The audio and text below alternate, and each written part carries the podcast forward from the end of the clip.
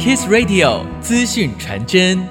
疫情解封之后，民众因为疫后出国旺季，申办护照量暴增。根据统计，全台预期与即将预期的护照高达两百六十万本。外交部南部办事处立即调整办理流程，解决人潮拥塞状况。外交部南部办事处处长沈振宗说：“过去这半年呢，因为疫情解封之后，国人这个出国旅游的数量急速增加。”我们在南部办事处啊，每天大概都有两三千件的这个护照的申请书。为了应应这个情形呢，我们也把我们的柜台十四个柜台全部开放，人手增加到从二十三位增加到三十位。但是呢，再怎么增加啊，因为这个场地的限制、各方面机器的限制，所以我们每天最多只能自发三千本的护照。后来我们办事处所在地的行政南部服务中心的办公大楼啊，在一楼的南服中心的大厅啊，增辟一个区。让我们民众可以在到三楼去申办护照的时候，先在一楼啊，把你的这个相关该准备好的文件，譬如说你的旧护照、你的身份证、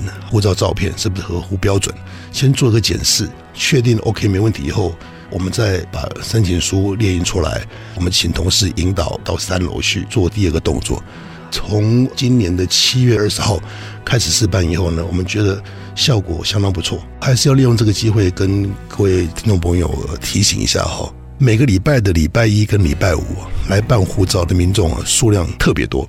所以您如果可以的话，尽量避开这两天，礼拜一跟礼拜五。另外呢，我们也鼓励大家哈，能够上网预约，因为这样子你就可以确定说我哪一天的什么时段到就可以了。希望说能够很顺利的把护照拿到手，然后快快乐乐出门，平平安安的回家。以上资讯由外交部南部办事处提供。